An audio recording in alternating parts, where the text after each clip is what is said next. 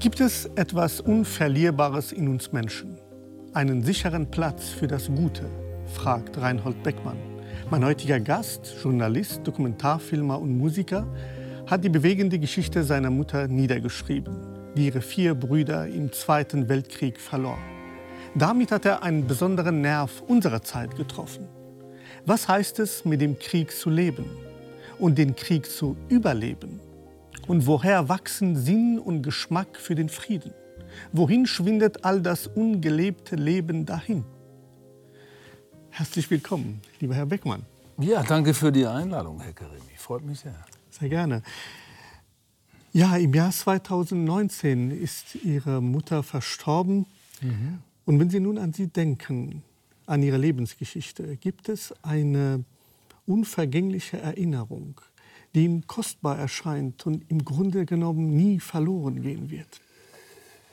Ja, ich habe durch das Schreiben des Buches irgendwie jetzt meine Mutter noch mal anders erfahren, irgendwie viel dichter, noch viel näher, obwohl wir schon so nah waren. Also was der große Unterschied ist und was ich jetzt mehr zu schätzen weiß als je zuvor, ist, dass sie ihre eigene Geschichte erzählt hat. Meine Mutter hat geredet, meine Mutter hat gesprochen über den Krieg, über den Verlust. Und da ist sie eine Ausnahme. Die meisten aus dieser Generation haben ja nicht gesprochen. Sie haben geschwiegen aus Scham, aus anderen Gründen. Besonders die Männer haben nicht geredet. Mein Vater hat lange gebraucht, um sein Herz zu öffnen. Aber dass meine Mutter gesprochen hat ähm, und warum sie gesprochen hat, das ist mir jetzt klar geworden. Sie hat sich dadurch eine eigene Familiengeschichte erhalten, obwohl sie ihre Eltern ganz früh verloren hat und ihre vier Brüder dann im Zweiten Weltkrieg. Zumindest in Erinnerung hat sie sich das gehalten. Das heißt, das ist das, was bleiben wird. Dadurch, die Erzählung. Ja, die Erzählung, weil dadurch habe ich es so nah erfahren. Ich habe viel mit meiner Mutter darüber geredet. Wir haben auch Aufzeichnungen gemacht. Ich habe dann den Rekorder angestellt oder das Handy angestellt und die Gespräche aufgenommen, die für mich jetzt wahnsinnig wichtig waren, um dieses dieses Buch schreiben zu können überhaupt. Und dadurch wandert die Erzählung, die Geschichte ja weiter in der Familie. Sie bleibt in der Familie und jetzt geht sie sogar woanders hin durch das Buch. Und deshalb bin ich meiner Mutter so dankbar, dass sie gesprochen hat. Ja, wir werden über das Buch noch genauer zu sprechen kommen. Eigentlich möchte ich mit Ihnen ja über den Frieden sprechen und nicht mhm. über den Krieg. Und ich ertappe mich, dass es mir so schwer fällt, den Krieg einfach so zu verlassen und vor allem das, was der Krieg mit uns macht. Und als Moderator müsste ich eigentlich objektiv sein. Ja. Cool und zurückhaltend, distanziert. Aber ich kann das einfach nicht. Ich bin selbst ein Kriegskind. Ich bin in Kabul, mhm. Afghanistan, im Krieg geboren, im Krieg aufgewachsen. Mhm. Wir sind mit der Familie geflüchtet, sodass die Geschichte von Anne, ihre Mutter, mir sehr nahe kommt. Mhm. Und eines äh, kann ich aus meiner Kindheit äh, schon berichten, diese Erfahrung nämlich, dass der Krieg viele Gesichter hat. Und jedes Gesicht des Krieges Schmerz bedeutet. Meine Frage, mit welchem Gesicht des Schmerzens war Anne betroffen? Es gab zwischendurch sowas wie Wut. So richtig, sie konnte richtig wütend sein, ihre Enttäuschung auch preisgeben und so Weihnachtsfeste, aber auch Ostern oder so. Das waren so die Momente, wo es dann rausbrach bei uns zu Hause. Dann in dem Moment, wo es besonders harmonisch sein sollte, hat das nicht immer geklappt, weil die Erinnerung dann so stark war. Dann hat sie mit ihrem Herrgott geschimpft und ich kann mich an bestimmte Abende, Heiligabend, erster Weihnachtstag erinnern, wo das dann tatsächlich zutage trat und sie so mit ihrem Herrgott, mit dem sie sich sonst tief verbunden fühlte, einfach so in den, den wütenden Dialog gegangen ist und richtig geschimpft hat, wieso er ihr das alles weggenommen hat. Und dann saßen die vier Brüder, Franz, Hans, Alfons und Willi, auch immer so ein bisschen gefühlt mit am Tisch bei uns in dem Moment. Und dieses Bild, was wir da gerade sehen, hat sie ja anfertigen lassen. Sie hat sie ja wieder vereint, mhm. quasi. Das sind vier Einzelfotos. Und für mich als kleiner Junge ist das eigentlich das erste bewusste Kriegsbild für mich. So, ich habe gedacht, man sieht das, das sieht ja so dunkel aus, das sieht ja so ja. und Uniform, bis ich überhaupt dann erstmal verstand. Das sind ja meine Onkel, die ich hätte haben können. Der Krieg hat ja. sie mir genommen. Ich habe diese vier Onkel, Franz, Hans, Alfons und Willi, nie kennenlernen dürfen.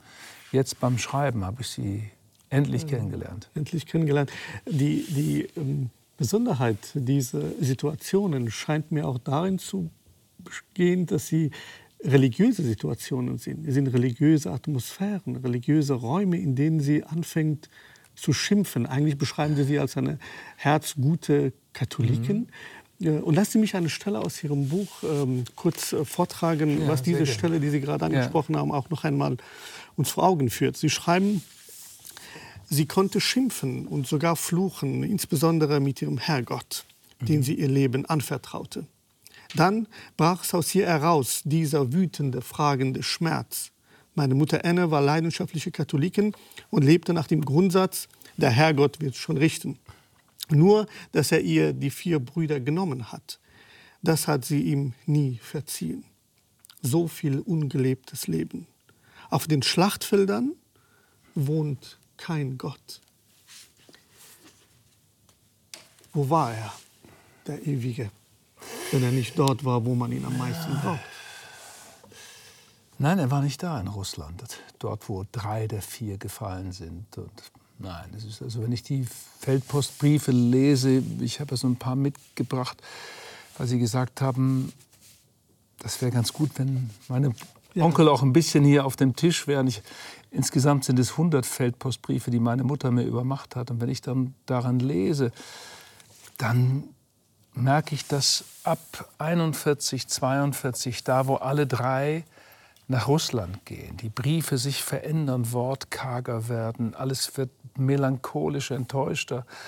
Und ich spüre da auch das Spirituelle, das, das, das, das Geistige gar nicht mehr, die Verbindung zur Kirche. Sie schreiben da nicht mehr drüber. Das, die, die Enttäuschung ist so groß, das Leben so hart, ähm, dass das irgendwie davonfliegt, nicht mehr da ist.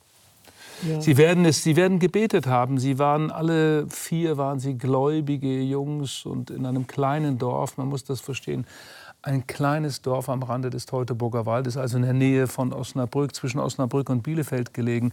Und alle haben ihr Kreuz gemacht bei der Zentrumspartei, bei der christlichen Partei. Alle haben leidenschaftlich gebetet, sind zur Wallfahrt gegangen, haben gepilgert. All das. Sie waren so tief verbunden mit ihrem Gott, mit ihrem Herrgott.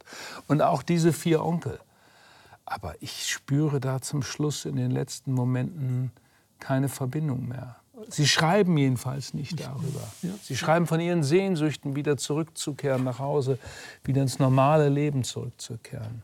Und, und dass man sie nicht vergisst. Fast immer endet der Brief damit, schreib bald wieder, schreib bald wieder. Ja, das ist durchaus verständlich. Und umso bewegender ist, dass Anne sich ja nicht vom Glauben getrennt hat. Sie hat nicht einfach Sie hätte auch sagen können, ich will nicht mehr glauben. Es kann keinen Gott geben, der mir das antut, sondern ja. sie lässt den Herrn nicht in Ruhe. das ist umgekehrt. Sie, sie, lässt den Herrn nicht in Ruhe. Ja, ja. sie ja, hadert mit ihm. Ja, sie hadert mit ihm. Ich finde, das darf sie, das muss sie. Aber die, es, es, es, es tritt kein Zweifel auf. So, wir sind ja heute alle zweifelnde Menschen. Meine Mutter hatte diesen Zweifel nicht. Sie war in klarer Verbindung trotz des Verlustes mit ihrem Herrgott und fühlte sich auch, als sie dann mit 98 Jahren, vor vier Jahren starb, ganz tief aufgehoben. Sie ist völlig entspannt mit sich im Reinen äh, in die Ewigkeit gegangen. Und das ist etwas, was, worum ich sie bewundere. Ja. Wo ich sie auch beneide und das immer irgendwie auch diese letzten Wochen, Monate mit ihr zusammen, das war schön, das war ganz definiert, es war ganz klar, es waren keine Ängste da, nichts. Sie war aufgehoben. Ja, ja. Und wenn man bedenkt, ihre vier Brüder kehren einfach nicht heim. Und damit verliert auch das Leben seinen Zauber, ein ganzes Leben zu sein. Eine Hand hat fünf Finger, mhm. wenn vier fehlen, ist das noch eine Hand, fragen Sie. Sie haben diese Erfahrung in einem Musikstück verarbeitet. Lassen Sie uns kurz einen Ausschnitt davon hören. Sehr gerne.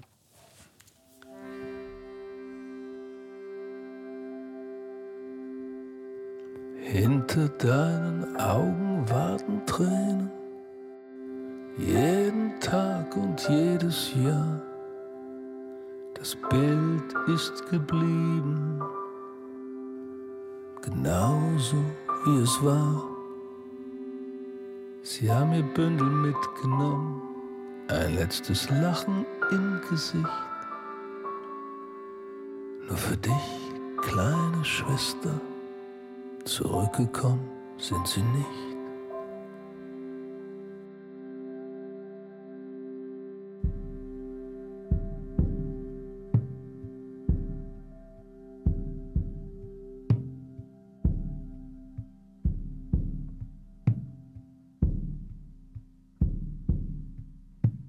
Sie alle waren deine Brüder, jeder ein Teil von dir.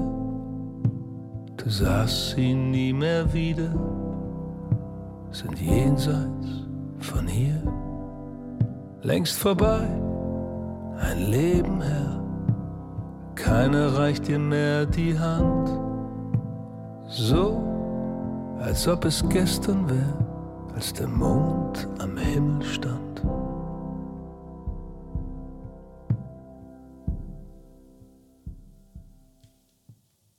Ihr Blick ist hm. ansteckend. Wie ging es Ihnen, als Sie diese Zeilen geschrieben haben? Ah, ich habe ein bisschen gebraucht dafür, um die richtigen Bilder zu finden. Besonders so ein Satz, eine Hand hat fünf Finger. Wenn vier fehlen, ist es noch eine Hand. Und ja, man sucht nach Bildern, die irgendwie stimmig sind. Und äh, dann bin ich mit einer musikalischen Vorlage ins Studio gegangen. Dann haben wir dann aber als Gruppe noch mal gemeinsam musikalisch daran weitergearbeitet und so ist das entstanden.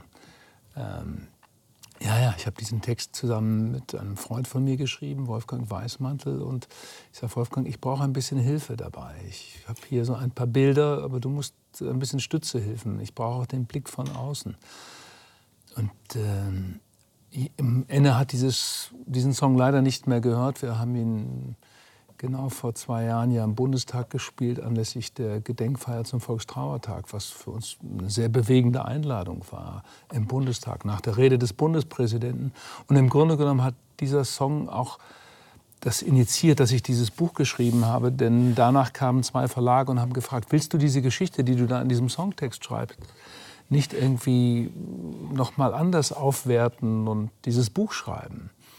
Und da war so ein ganz schwacher Punkt für mich. Im Grunde hm. genommen, ganz im Geheimen, hatte ich das hier drin immer so als Wunsch. Ich habe mich nicht getraut, weil ich wusste genau, so ein Buch schreibt man nicht am Wochenende nebenher sondern das verlangt nicht nur Hingabe, das verlangt auch eine gute Recherche. Ich bin in das Dorf zurückgegangen meiner Mutter, habe mich mit vielen älteren Leuten getroffen, habe auf vielen Dachböden nachgeguckt, habe mit lokalen Historikern mich zusammengesetzt, bis ich dann nach sechs, sieben Monaten genügend Informationen hatte, habe Feldberichte gelesen, diese Feldpostbriefe durchgearbeitet, strukturiert, übersetzen lassen, weil ich kann nicht Sütterlin lesen.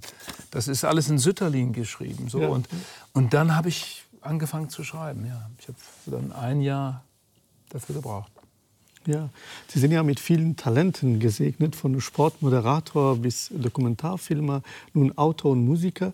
Ich frage mich, warum haben Sie sich für die Musik entschieden? Also der erste Zugang zu dieser Trauer. Gibt es eine bestimmte Trauer, die nur die Musik einfangen kann? Ja, es geht nur, geht nur über die Musik. Es geht nur über die Musik, wenn Sie das... Äh wenn Sie das live spielen, dieser Moment, vier Brüder zu spielen, ich weiß, was das mit den Menschen auch äh, macht im Zuschauerraum. Auch mit uns auf der Bühne als Band oder wenn ich es alleine spiele, jetzt bei den Lesungen am Ende.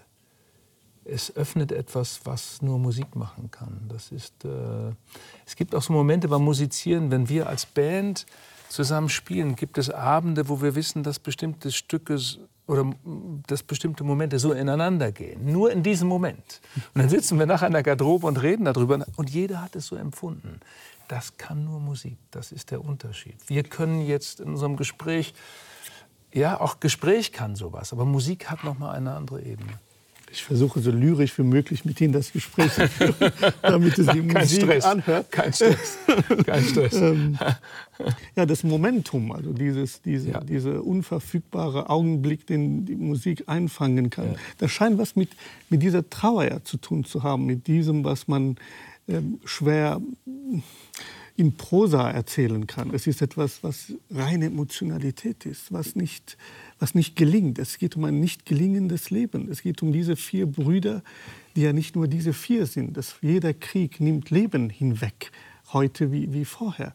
Ähm, aber dieses Leben hat jeweils auch einen Namen.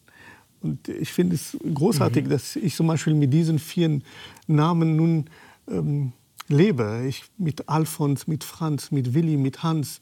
Ja. Die sind, als würden sie irgendwie noch weiter leben. Und ich würde mich interessieren, was für ein Leben hat Ihre Mutter geführt, welches so sehr vom Krieg gezeichnet war? Im Grunde genommen hat Enne ja gar nicht gute Startchancen gehabt, muss man dazu sagen. Ja. Sie ging mit 13 aus der Schule, keine Bildung, danach keine Berufsbildung. Sie wurde in Stellung geschickt, ging zu einer Bauernfamilie, hat dort gearbeitet in der Küche, hat auf die Kinder aufgepasst und so. Also das war alles. Und dann, drei Jahre später, hat ihre Stiefmutter sich entschlossen, sie noch mal weiter irgendwo hin zu transferieren zu einem anderen Bauern, um dort in der Ernte zu arbeiten. Harte Arbeit, körperliche Arbeit. Und äh, die Absicht war, sie zu verkuppeln mit dem Sohn des Bauern. Und da hat sich, und das rechne ich meiner Mutter so hoch an, sie hat sich dem, diesem Lebensplan verweigert. Ja? ja. Ach, ich mochte den gar nicht und er hatte sich Mut angetrunken und ich sollte mit dem gleich und so. Und hat sich verweigert und äh, das, sie wollte ihr eigenes, selbstbestimmtes Leben. Sie wollte, sie hatte ein Bild von Liebe. Das, so glaube ich ist es. Sie wollte der Liebe folgen und sie wollte wissen, nur dann, wenn ich diese Liebe treffe, empfinde, spüre, dann bin ich auch bereit. Und sie hat das Dorf ja nach dem Krieg verlassen und dann in einem anderen, sehr, sehr katholischen Dorf ihr, ihr Glück gefunden. Aber nochmal, vieles war fremdbestimmt, dass sie es geschafft hat, ohne Berufsausbildung und ohne eine richtige Bildung dem Herzen zu folgen. Also ich glaube, meine Mutter hatte viele Herz, viel Herzensbildung, so muss man sozusagen. Das rechne ich ihr hoch an und das hat immer ihr Leben ja auch ausgezeichnet. Sie war, sie konnte sich mitteilen mit ihrem Gefühl, mit ihrem Herzen. Das war ihre Sprache. Sie sagen, sie ist der Liebe gefolgt. Das scheint das Entscheidende zu sein. Würden Sie sagen, dass es etwas gibt, was der Krieg nicht zerstören kann? Und das scheint die Liebe in ihr gewesen zu sein. Oder das Namenlose, was wir schwer zu fassen versuchen. Ja, das ist so das, was ich ja auch spüre hier in diesen Briefen. Da ist das ja alles drin. Diese, diese Nähe, diese Liebe, dieses Aufeinander aufpassen. Franz, der Älteste, der sich dann auch in den schlimmsten Situationen bei der Blockade in Leningrad immer verantwortlich fühlt für alles das, was drumherum passiert. Und da ist so viel Liebe drin in den Zeilen, da ist so viel Poesie drin, die ich da entdeckt habe. Auch an dem Moment, wo, wo Hans, sein Bruder, der nächste Älteste, zwei Jahre jünger als er, also stirbt und fällt. Und Franz schreibt hinreißende Briefe, ein Mitgefühl. Ja, wenn man, ich das das erste Mal gelesen habe, ist mir Franz so nah geworden jetzt. Ist mein Lieblingsonkel mittlerweile durch diese Recherche geworden. Also da sind auch einige Tränen geflossen, muss ich sagen. Auch, und, und auch, wann immer wir auch das, das Stück Vier Brüder spielen, ist das immer so, auch so ein Moment, wo ich merke, da ist man doch nah am Wasser, ganz nah am Wasser gebaut. Ja, das bleibt doch. Hm. Und es ist schön, dass sie weiterleben jetzt, dass Franz, Hans und Alfons und Willi präsent sind, da sind. Ja. Ja. Meine Frage ist, wohin fließen die Tränen hin? die gehen ganz unterschiedliche Wege. Sie gehen manchmal zu meiner Mutter zurück. Äh, dann, wenn ich merke, ich muss jetzt aufpassen beim Musikmachen oder auch beim Lesen, jetzt bei den Lesungen merke ich ja auch in der Berührung mit den Zuhörern, die da sind, da fließen auch viele Tränen. Und dann muss ich immer aufpassen, dass ich nicht selber aus der Kurve fliege beim Vorlesen. Dann denke ich in dem Moment an meine Mutter, an Enne und dann ist das wieder ganz gut gewichtet und dann kann ja. ich mich ein bisschen festhalten. Ja, das scheint ein Moment der, der Echtheit aufzuleuchten, ein, ein, etwas, was man eben nicht verdecken kann, nicht sich verstellen kann. Weil Tränen sind eben auch Ausdruck von einer bestimmten, von einer bestimmten Ehrlichkeit. Ja, das, da gibt es dann in dem Moment nichts mehr zu verstellen. Ja. Da ist dann alles klar, offen und äh, ja, echt. Ja, ja, ich meine, gerade wollen wir verstehen, ähm, was es heißt, mit dem Krieg zu leben und mhm. das, was für ein Leben das ist, was Sie auch das Leben Ihrer Mutter äh, nennen. Äh, würden Sie sagen, gibt es einen Unterschied zwischen Leben und Überleben, wenn man im Krieg lebt? einen qualitativen Unterschied. Bei den Brüdern ganz klar. Äh, die, sie wollen überleben. Da, ja. da geht etwas doch am Leben an ihnen Ja, nehmen wir zum Beispiel Franz. Franz weiß, dass er der Älteste ist ja. und Jahrgang 13. So, er ist in einem Moment des Lebens, wo ihm der Krieg alles genommen hat, eine Chance, einen eigenen Beruf aufzubauen. Er ist Schuster, hätte gern schon mal seine eigene Werkstatt aufgebaut. Er hat noch keine Frau gefunden. Er hat eine tiefe Sehnsucht, sich zu verlieben, die richtige Frau an seiner Seite zu finden, um dann sein eigenes Leben auch gestalten zu können. Und er schreibt immer, wann hört der Schwindel hier endlich auf, dieses Elend und, und das, der Krieg nimmt mir sozusagen jede Chance, mich selber sozusagen entwerfen zu können. Dagegen Franz, der ganz junge zu Beginn, der ist 20 Jahre alt, als er am 1. September 1939 dann dabei ist, als der Krieg beginnt. Für den ist das am Anfang Abenteuerspielplatz. Er darf seinen Führerschein machen, fährt das Auto seines Truppenführers, ist in Griechenland, war noch nie in so einem schönen warmen Land und, und schreibt beschwingte Briefe, hat noch gar nicht irgendwie schwierige Situationen erlebt. Hans, das kleine Schneiderlein, wie wir ihn immer nennen, hat sich zwölf Jahre verpflichtet, aber vor dem Krieg, hat gar nicht an Krieg gedacht, hat sich aber als Unteroffizier zwölf Jahre verpflichtet und da dachte, ich habe regelmäßiges Einkommen, so kann ich meine kleine Familie, ich habe eine kleine mhm. Tochter, schreibt er, in der Nähe von Leipzig, ich kann die kleine Familie ernähren. So, das sind die drei. Willi ist Generation Volkssturm, kommt es viel, viel später dazu, mit 17 zum Schluss im letzten Kriegsjahr. Und so geht jeder eigentlich hinein und denkt überhaupt nicht an das Böse, an das Dunkle, was von dem Tag an beginnt, als alle dann in Sachen Russland unterwegs sind. Und da verändert sich alles, verändert sich alles mit dem Tag. Ja, das heißt, dann wird das Überleben. Ist nur noch das Überleben die Frage. Und ja. wie organisiere ich mein Leben? Und das ist das Bemerkenswerte, wie Sie alle dabei sind, besonders Franz, Ihr Leben für danach zu organisieren. Das heißt, sie sind so beschäftigt, versuchen durch Briefe Dinge zu organisieren, weil sie einen Glauben, einen festen Glauben haben, dass das Leben danach sie noch beschenken wird. Und sie werden vermisst und vermisst. Und, und vermisst, vermisst und vermisst. Und dann beginnt etwas, was Alfons betrifft. Das ist ja das, was mich so erschüttert hat nochmal. Alfons fällt am 24.12.1942 in Stalingrad. Und für diese christliche Familie war ja Heiligabend ein ganz besonderer Tag, so von, von Glaubensnähe. Dann waren sie alle in der, in der Kirche, die immer voll besucht war. Und sie haben zusammen in der äh, Familienstube gesessen, sich beschenkt gegenseitig, die Weihnachtsrituale geliebt. Und wenn du diese Briefe liest hier, die gerade so im Weihnachtsfest geschrieben wurden und und dann, als Alfons tatsächlich Heiligabend stirbt, aber keiner hört irgendetwas, dann heißt es nach Monaten irgendwann nur offiziell vermisst, vermisst. Und ich bin der Meinung, dass diese Nazis dieses schöne Wort, ich vermisse dich, was ja ein Ausdruck von Liebe, von Sehnsucht ist, es ist ja Poesie, ich vermisse dich, ist doch ein großartiger Satz. Und die Nazis haben dieses Wort missbraucht, haben einfach gesagt, vermisst. Sie wollten nicht, dass irgendwie in Deutschland bekannt wird, was da in Stalingrad eigentlich passiert ist. Dass diese Armee, die Sechste Armee eingeschlossen ist und, und, und aufgrund dieses starren Haltebefehls von Hitler. Und, und das ist da etwas, was eine tiefe Trauer in sich trägt. Wir haben 61 Jahre haben wir Alfons vermisst. Er ist erst 2003 in einem kleinen Bunker in der Nähe von Stalingrad in Gumbrak gefunden worden. 61 Jahre vermisst. Das ist so von tiefer Trauer, dass die Stiefeltern haben das nicht mehr erlebt.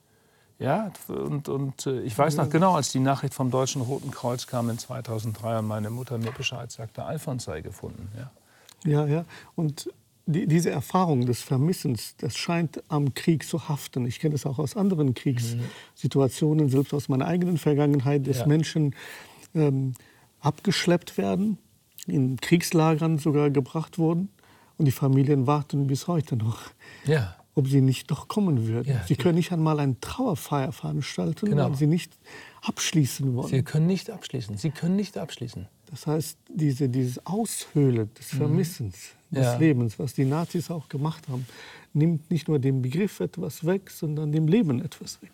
Ja, es ist äh, Trauer bedeutet auch äh, abschließen zu können. Das ist irgendwie ein, man spricht von einem Trauerjahr und man spricht davon, diese Trennung, dieses Endgültige auch zu durchleben und versuchen, in ein neues Leben zu kommen.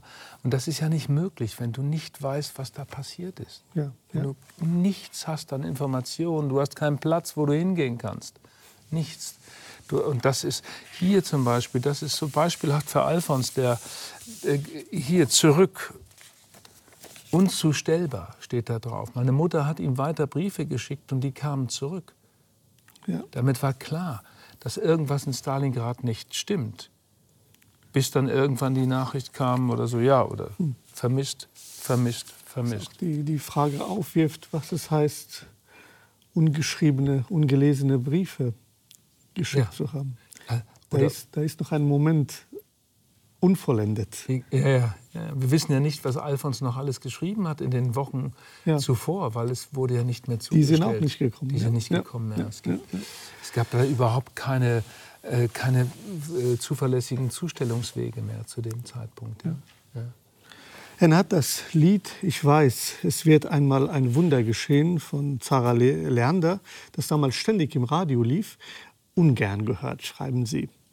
Hören wir kurz da rein. Mhm. Ich weiß, es wird einmal ein Wunder geschehen und dann werden tausend Märchen wahr.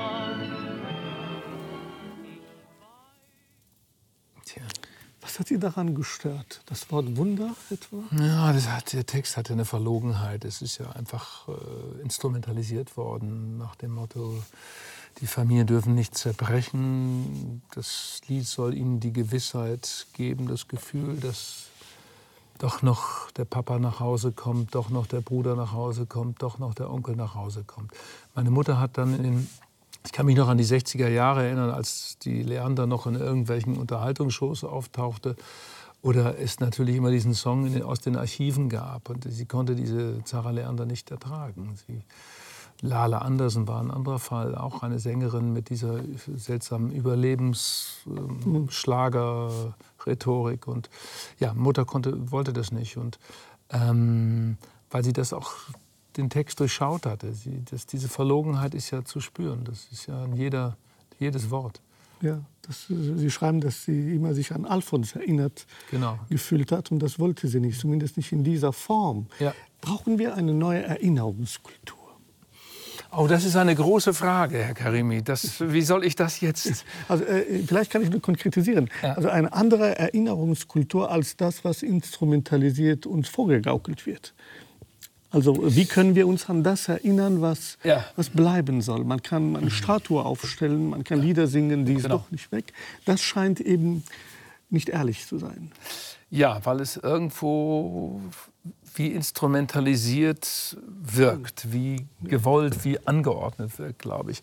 Und wir müssen dahin kommen, dass man diese Dinge auch wieder empfinden und auch, ja, auch, auch angucken darf, dass sie dabei bleiben. Genauso wie meine Mutter es geschafft hat, dass die vier Brüder, ihre vier Brüder weitergelebt haben. Sie blieben ja da bei uns zu Hause. Sie waren ja äh, präsent durch dieses Foto, das in mehreren Zimmern zu sehen war und durch diesen Schuhkarton, in dem diese Briefe waren und wir als Kinder immer geguckt haben und reingeschnüffelt haben. Und wir haben ja teilweise dann versucht, irgendwas zu verstehen und konnten es nicht entziffern, weil es halt Sütterlin war.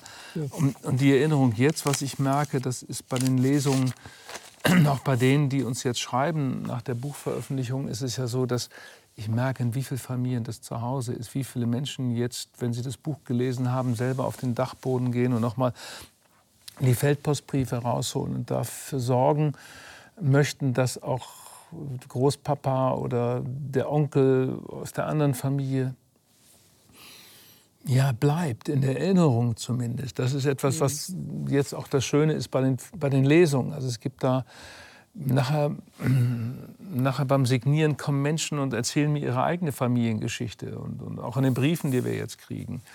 Und du siehst, 78 Jahre nach dem Krieg sitzen wir beide jetzt hier und reden darüber und reden über die Wunden, reden über die Verluste und all das. Und wenn ich das jetzt übertrage auf die Ukraine, was dort passiert, aber auch an anderen Stellen, wissen wir, wie viel, wie viel Hass, wie viel Missverständnisse Krieg erzeugt und wie lange es dauert, wie viele Generationen es dauern wird, jetzt auch in dem Fall zwischen der Ukraine und Russland, bis das einigermaßen wieder befriedet ist oder so. Das ist ja das, was mhm. Krieg hinterlässt an Spuren. Ja. Das ist, betrifft Afghanistan, Afghanistan doch genauso. Also diese, diese, diese, diese Missverständnisse und diese tiefen Wunden, die bleiben. Und gerade Afghanistan, ein Land, das irgendwie ja, einfach nicht zur Ruhe kommt. Ich habe in meinem Jugendprojekt bei Nestwerk so viele, die aus Afghanistan zu Fuß losgegangen sind, die geflüchtet sind und lange Wege gegangen sind und äh, versuchen, ihr Leben bei uns in Hamburg zu finden. Ja. Und wir vergessen vielleicht ein Stück weit, dass der Krieg nicht dort endet, wo man es gerne hätte. Ja. Dass der Krieg eben lange währt, äh, muss irgendwie verschmerzt werden. Und wir merken deswegen auch meine Frage nach der Erinnerung, weil es mir so vorkam, auch beim Lesen des Buches und beim Hinhören auch ihrer Musik, dass Erinnerung etwas mit der Gegenwart zu tun hat. Hier geht es nicht einfach um eine vergangene Geschichte, die vorbei ist und wir wollen einfach noch daran erinnern. In diesem Sinne, da war doch ein Leben, sondern es scheint was mit ihrem eigenen Leben auch etwas zu tun haben, mit ja, dem Leben, was wir heute führen. Ja, ja, und es hat mich ja auch in einer Form irgendwie geprägt und geführt.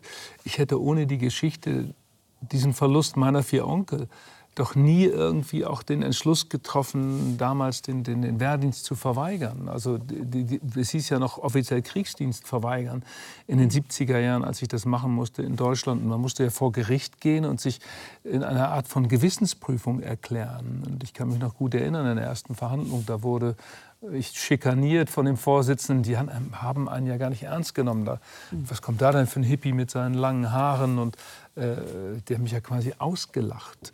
Und obwohl ich sozusagen als Begründung diesen großen Verlust äh, in der Familie, dieses viele ungelebte Leben formuliert hatte, ähm, diese Geschichte, die meine Mutter erlebt hat, lebt in unserer Familie weiter. Auch bei meinen Brüdern war das so und, und auch meine Kinder, mein Sohn, der Politik studiert, für ihn ist das ein ganz wichtiges Thema. So, mhm. das ist weiter da.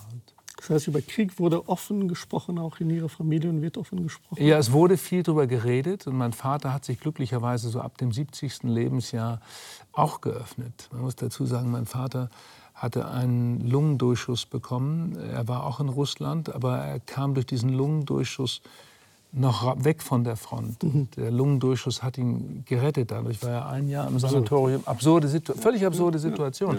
Ich schreibe in dem Buch, ich danke dem, dem russischen Soldaten für dieses für dieses, diesen präzisen Schuss. Also es ging mhm. zwei, drei Millimeter am Herzen vorbei. Er war dann nach ein Jahr im Sanatorium und musste nicht mehr zurück an die Front. Und war 45 einer der Ersten, der wieder zu Hause war dadurch. Ja. Ja, ja. Ich meine, in NS-Erlebnissen während des Zweiten Weltkriegs spiegelt sich auch eine Welt wider, die geprägt ist äh, von Verlust, Trauer und auch irgendwie Unsicherheit. Wo mhm. kam Ihr Zuversicht und Hoffnung her? Ihr Frohmut, Ihre Haltung trotzdem Ja zum Leben zu sagen? Ach, Frohmut, ein schönes Wort. Es wird wenig benutzt noch in Deutschland. Frohmut, ja. Äh, das habe ich mich immer gefragt. Sie hatte irgendwie einen Kern in sich. Sie war nicht verbogen, sie war nicht zynisch, sie hatte das, was Sie sagten, diese Unverlierbarkeit im Guten. Das ist, dafür bewundere ich sie wirklich immer noch. Wir sind ja, wie gesagt, ich, ja, Intellektualität äh, erzeugt natürlich auch immer Nachdenken und Zweifeln und nochmal im Zweifel für den Zweifel nochmal dahinter zu gucken. Und sie hatte durch diese klar definierte Verbindung nach oben hin, war sie da sicher. Wir sind ja heute alle nach oben hin etwas obdachlos, sage ich immer. Ja? So, so hm.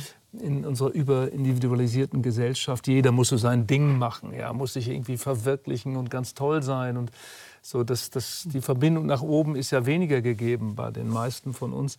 Das hatte sie. Da war sie ganz sicher verortet. Und sie hat bei aller Trauer, bei allen Tränen, die da auch immer wieder geflossen sind, hatte sie diese, diese klare Beziehung zum Guten, dass das Leben so in der Form schon richtig ist. Ihr ganzer Stolz war diese Familie, diese drei Söhne, die sie ins Leben geschickt hatte.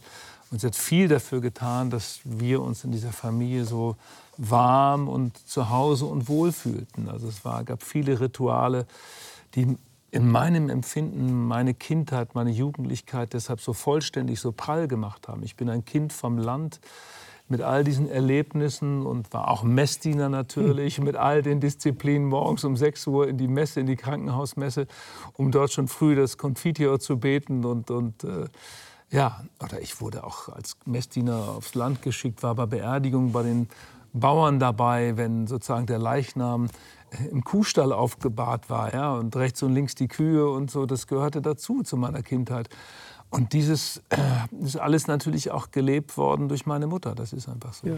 Würden Sie sagen, dass Sie heute auch ein gläubiger Mensch sind, wenn ich das so direkt fragen darf? Ich bin immer noch ein gläubiger Mensch, aber auch ein zweifelnder Mensch und bin natürlich mit vielen des Politischen in der katholischen Kirche, ich bin immer noch dort Mitglied, natürlich nicht einverstanden, habe da meine, boah, ja, ich habe da meine Kreuzgänge ab und zu mit der katholischen Kirche wie viele von uns und habe mich da auch sehr mit beschäftigt, journalistisch immer wieder in der Zeit auch meiner, meiner Talkshow und all das. Und das bleibt auch, also diese Auseinandersetzung bleibt. Aber ich bin nicht, gehöre nicht zu denen, die gesagt haben, nach all diesen Enttarnungen der Übergriffigkeiten, so dass ich jetzt die Kirche verlasse, sondern ich erlaube mir deshalb eine größere Kritik noch oder ne, ich bin ja zahlendes Mitglied. Ja, ja, ja erst recht würden Sie recht. sagen.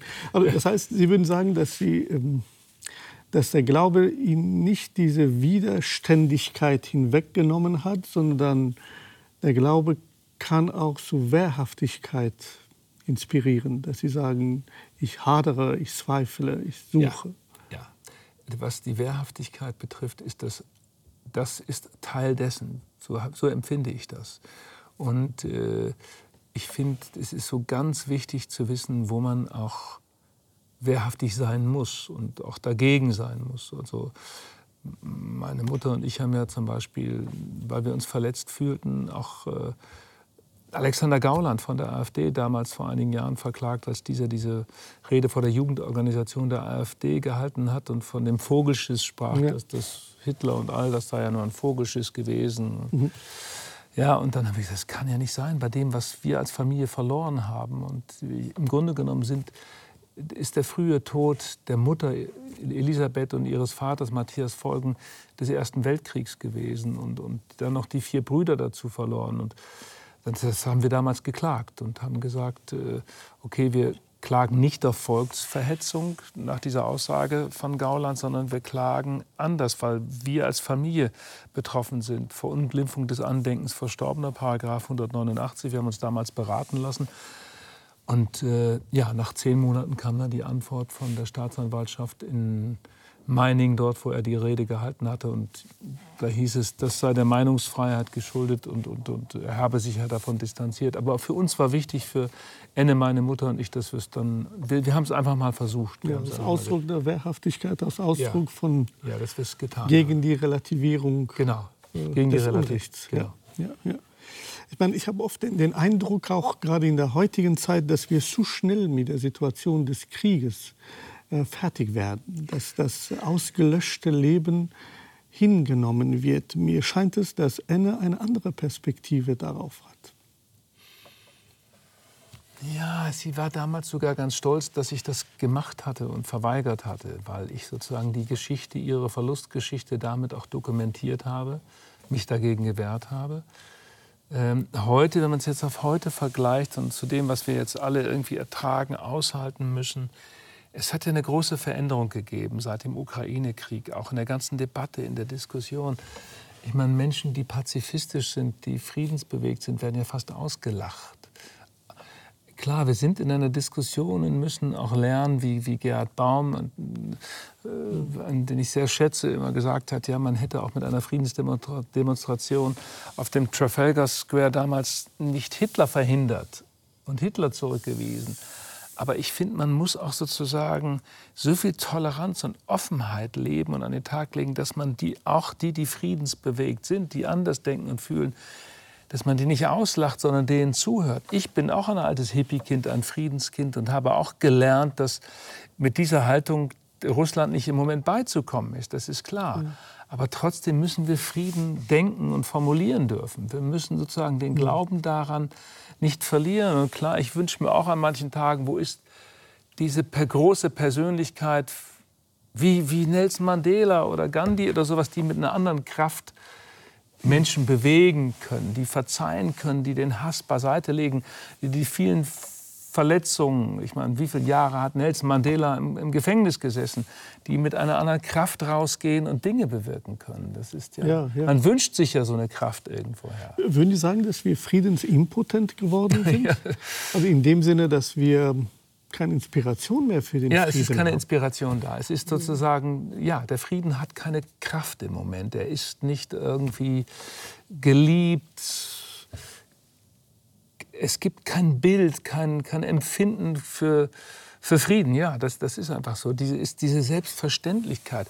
Bei uns, äh, wie schnell die Grüne Partei, André Hofreiter, war beispielhaft dafür, wie schnell er nach Panzern, Panzern, Panzern rief. Wenige Wochen nach Kriegsbeginn, wo wir noch das, alle das noch gar nicht einordnen konnten. Es hat so vieles verändert seitdem, so vieles verändert. Ich glaube auch diese neue Erinnerungskultur, die dynamisch ist, bei der es um die Gegenwart geht, bei der es um die Persönlichkeiten, Namen und Gesichter geht, könnte eine Inspirationsquelle dafür sein, dass wir neue, eine neue Friedenskultur eröffnen. Dass wir, also ich, bei dem ganzen Gespräch, ich will mein Gespräch führen, wie ich es mir vorgestellt habe, aber mir geht ein Gedanke nicht aus dem Kopf, ja. den Sie vorhin formuliert haben, dass Sie ausgelacht wurden, als Sie sich verweigert haben, den Kriegsdienst mhm. anzutreten. Eigentlich müsste es doch umgekehrt sein. Wir müssen doch eigentlich für den Krieg ausgelacht sein. Inwiefern hat ja, überhaupt der Krieg ist eine Option im Leben, während äh, die, die Sicht des Friedens scheint infantil zu klingen. Ja. Also was für eine Welt haben wir errichtet? Ja, es ist wieder die Umkehrung so da. Es ist wieder die Umkehrung da. Du überlegst, dass sozusagen eigentlich muss der Frieden immer die erste, Option, das muss irgendwie der gelebte, gedachte Gedanke sein. Ich meine, wir sind doch in einem Zivilisationsgrad angekommen, wo wir dachten, sowas kann in Europa gar nicht mehr passieren. Mhm. Wir sind so friedfertig, wir haben irgendwie gelernt, was es bedeutet, in Freiheit und in einer friedlichen Welt leben zu dürfen. Und das ist plötzlich abhanden gekommen. Innerhalb von anderthalb Jahren haben wir einen Bewusstseinswechsel vollzogen, der erschreckend ist. Und dass das Frieden, Denken und Frieden, Leben äh, an Kraft, an Popularität so schnell verlor verloren hat. Ja, ja. Ich meine, bevor Sie anfingen, das Buch zu schreiben, äh, wenige Tage äh, davor gab es ja den Angriffskrieg Russlands gegen die Ukraine. Ähm, und da werden auch die Orte wieder präsent, die in Annes Geschichte auch eine Rolle spielen, wie zum Beispiel Mariupol. Lassen Sie uns ein paar Ausschnitte mhm. uns anschauen. Ja. Mariupol bei Kriegsbeginn. Frühjahr 2022. Russland bombardiert pausenlos. Getötete auf der Straße.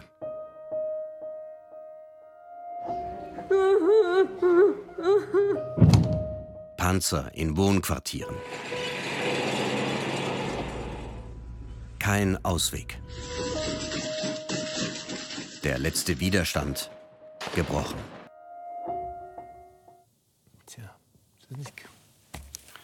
wie ging es Ihnen, dass Sie von diesen Orten wieder eingeholt wurden, die sonst für Geschichte ja. erklärt wurden? Ich habe ja am 21. Februar begonnen, das Buch zu schreiben. Ich hatte dann so einen langen Tisch, noch ein bisschen länger wie dieser hier, und hatte alle Unterlagen einigermaßen sortiert, die Bücher, die Rechercheergebnisse.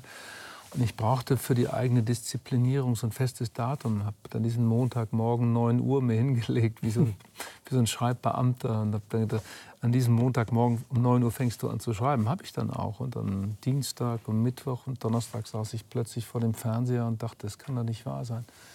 Das, was du da siehst an diesen Bildern, Mariupol, das Asowsche Meer, all die Dinge. Und dann merkte ich, das habe ich doch gerade bei Alfons im Feldpostbrief hier ja, gelesen. Ja, ja. Da wird die gleiche Stadt wieder in Schutt und Asche gelegt und wieder diese grauenhaften Bilder und Situationen. Das hat mich natürlich dann auch beim Schreiben noch mal so verändert und ich habe dann immer in den ersten Wochen gepilgert zwischen dem Tisch und dem Fernseher bin ich immer hin und her gelaufen und wollte dann wissen, was passiert da bis ich merkte, ich brauche meine eigene Ruhe beim Schreiben wieder zurück und habe mich versucht, davon wieder zu distanzieren. Ist mir aber natürlich nicht gelungen. Also davor, wir haben viel über diese Briefe gesprochen schon. Ja. Äh, ihre Mutter, bevor sie stirbt, äh, gibt ihnen einen Schuhkarton voller ja. Feldpostbriefe. Ja. Und als ich das zum ersten Mal las, dachte ich, das ist auch eine Art Metapher.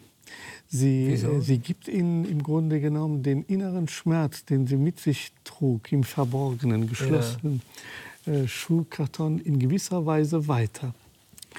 Und ihr Umgang damit, Sie schreiben erst einmal ein Musikstück. Lassen Sie uns den anderen Ausschnitt von der Ach, Musik das hören, bevor ich Sie dann abfrage. Ja, ja. Mhm.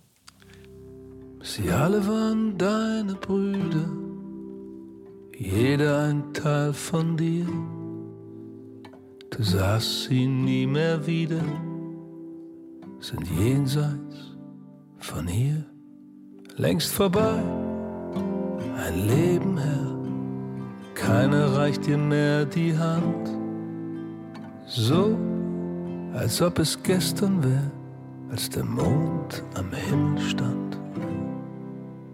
Als der Mond am Himmel stand.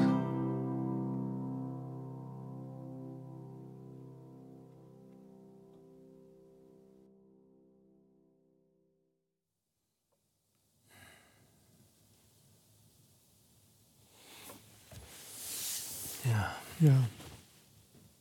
Was ist das für ein Umgang? Sie, was würden Sie sagen? Ähm, wie kann ich Ihr Buch verstehen? Ist es eine Liebeserklärung an die Mutter?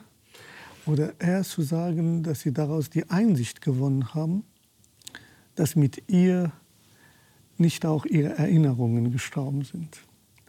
Sie halten das wach. Sie halten das Besondere an Ihrer Mutter wach. Äh, der erste Schritt war, glaube ich, eher die Liebeserklärung. Und der zweite Schritt war genau das, was Sie eben sagten, dass ich durch das Schreiben erst gelernt habe, was ich da eigentlich mache, was ich da eigentlich tue.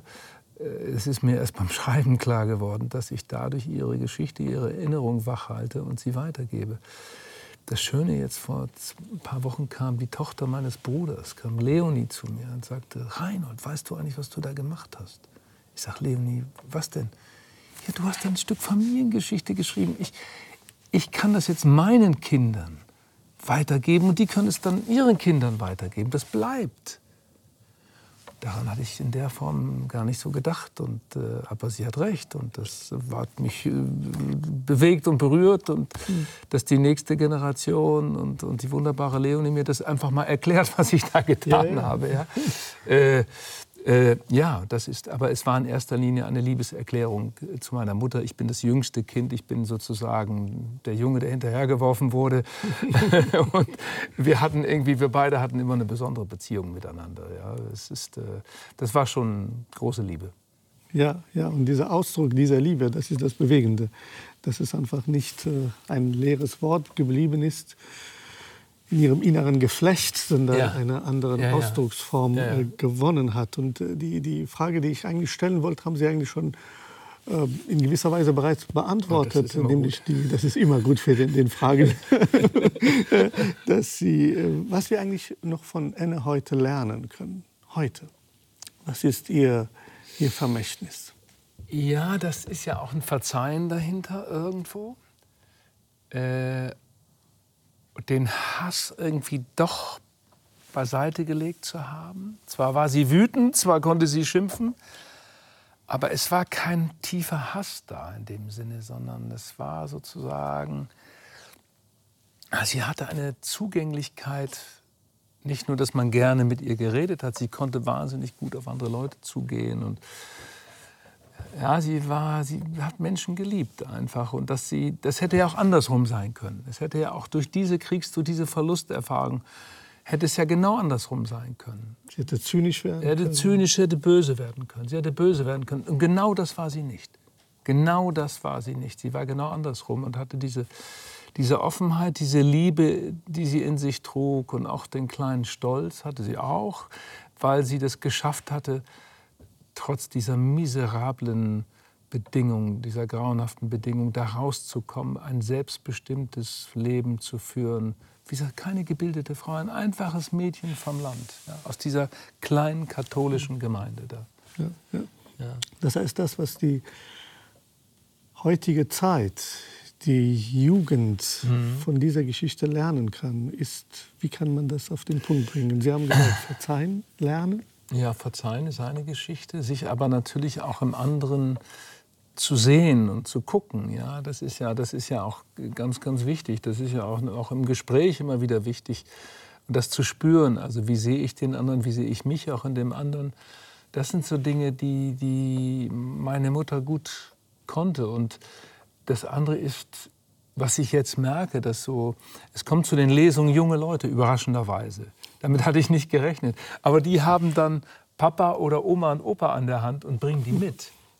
Das heißt, es gibt ein, ein, ja, so ein Bedürfnis, das zu durchdringen und zu verstehen, auch in der nächsten Generation. Das mag durch, natürlich die, durch diese Präsenz, durch die Erfahrbarkeit des Krieges jetzt auch ein Grund sein. Aber ich finde es das schön, dass das jetzt so Generationen verbindet und dass sie sich gegenseitig festhalten. Ich kümmere mich darum, dass meine Mutter oder meine Großmutter oder mein Großvater das noch mal selber verstehen kann, weil er kann sich spiegeln in der Geschichte. Er kann seine eigene Geschichte, seinen eigenen Verlust, seine eigenen schlimmen Erinnerungen des Krieges kann er hier drin spiegeln in dieser Geschichte von Enne. Und das ist, was ich natürlich toll finde, dass das jetzt gerade passiert. Mhm. Ja.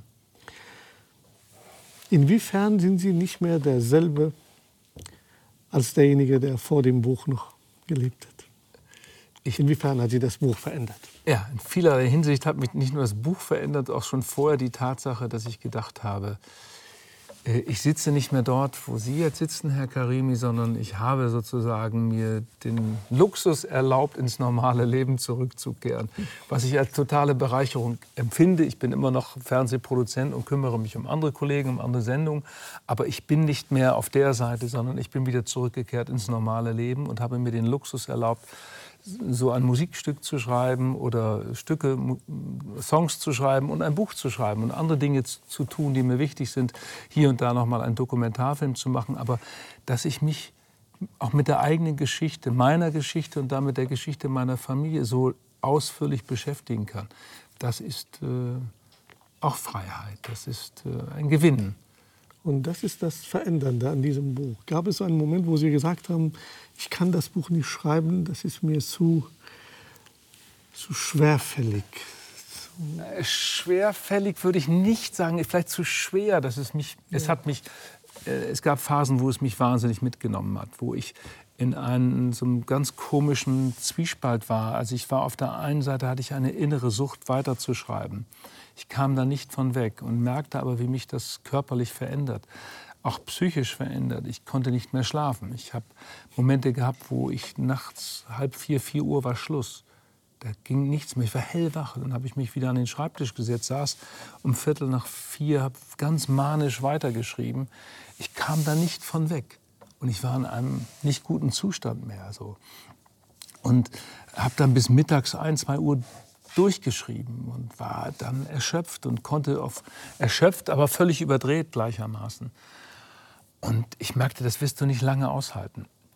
Ich habe dann im Sommer eine Pause einlegen müssen von fünf, sechs Wochen und gar nicht geschrieben. Und dann habe ich den zweiten Teil geschrieben und war zwei Tage vor Weihnachten fertig. Im doppelten Sinne. Ich war mit dem Buch fertig, ohne Korrektur gelesen zu haben und war so am Ende, dass ich das Weihnachtsfest so erschöpft erlebt habe wie noch nie zuvor. Ich war so dünnhäutig, ich war so, ja, ich saß da unterm Tannenbaum quasi und mir flossen ohne irgendeinen Grund die Tränen nicht, weil ich einfach leer war. Ich war. Und dann habe ich mich entschlossen, wegzufahren und bin nach Indien gefahren, weil ich musste was ganz anderes haben. Ich musste Indien ist wie ein anderer Planet. Ja? Man betritt einen anderen Planeten, wenn man nach Indien fährt. Man lebt an einem anderen Rhythmus. Es gibt andere Dinge, andere Bilder, andere Begegnungen. Und das hat mir wahnsinnig gut getan, da in Indien zu sein und einfach nur zu sitzen und zuzugucken und mich treiben zu lassen. Ja. Und diese Leere, äh, zu verstehen. Um die Lehre zu verstehen und auch zu verstehen, was ich da gerade gemacht hatte in diesen anderthalb Jahren. Und das hat mich, ich weiß noch genau diesen Moment. Ich bin, komme in Neu-Delhi an und, und fahre dann aufs Land und der, schon vom ersten Tag an war ich, äh, war ich irgendwie wieder etwas mehr verordnet, war ich etwas, ja, war ich wieder sicherer mit mir selbst. Ja. ja. Wir sind schon dem Ende der Sendung äh, angekommen. Erlauben Sie mir meine letzte Frage zu stellen. Warum ist Erzählung, ob musikalisch oder literarisch, die schönste Form, das ungelebte Leben ins Leben zu verwandeln? Eigentlich möchte ich ja das ungelebte Leben gar nicht ins Leben verwandeln. Ich möchte, dass das ungelebte Leben ja lebt. Und wie gesagt, Franz, Hans Alfons und Willi, Willi mit 17 nicht zurückgekehrt. Ja, mit 17. Meine Mutter hat immer gesagt, Reinhard, das war noch ein kleiner Junge, als am 1. Dezember 1944 die Feldpolizei ihn abholte. Er war noch überhaupt nicht erwachsen. Also das ist die tiefe Trauer ja auch, die tiefe, tiefe Trauer. Und ich finde schon deshalb haben meine vier Onkel es jetzt verdient, dass sie ein bisschen auf die Art und Weise weiterleben, dass sie bleiben und dass sie jetzt äh, eine Erinnerung bekommen. Und äh, ja, ich denke, Enne da oben ist jetzt auch irgendwie ganz glücklich und äh, dass das so ist, dass, ja, dass es ein Leben jetzt auch weitergibt für die vier, ein Gesicht gibt, eine Geschichte gibt, dass man was von ihnen erfährt und äh, auch natürlich in erster Linie nochmal die Gnadenlosigkeit, die großen Dummheiten eines solchen Vernichtungskrieges erfährt. Denn dieser Genozid, der da verübt worden ist, auch gegen, gegenüber der jüdischen Bevölkerung, gegenüber vieles in Russland, in Polen und anderen Ländern, es bleibt ein, eine ganz böse, böse Geschichte. Eine ganz dunkle Geschichte, ja. Und dafür brauchen wir eine neue Friedenskultur. Wir brauchen Friedenskultur wieder, ganz, ganz wichtig. Also vielen Dank, lieber Herr Beckmann, für das inspirierende und berührende Geschichte. Vielen Dank, Herr Karimi, für die Einladung. Sehr gern. Sehr Danke. gern. Wenn Sie sich noch weiter mit Ennes Geschichte beschäftigen möchten, wir verlosen drei signierte Bücher von Reinhold Beckmann. Melden Sie sich auf meinem Instagram-Kanal oder auf der Sternstunde Sendungsseite unter Mehr zur Sendung. Hier geht es gleich weiter mit der Sternstunde Philosophie und der Frage, wie könnte ein Liberalismus für das 21. Jahrhundert aussehen? Angesichts von Kriegen, Klimakrise, Migration und Rechtspopulismus. Ich wünsche Ihnen einen friedlichen Sonntag.